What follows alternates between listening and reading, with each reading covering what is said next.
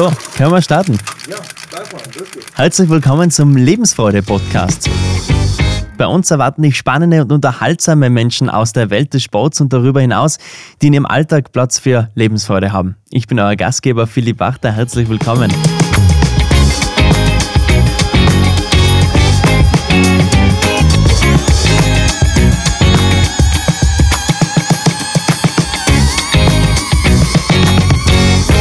Was im Jahre 1930 mit einer Schuhmacherwerkstatt begonnen hat, hat sich von Generation zu Generation zu dem entwickelt, was es heute ist.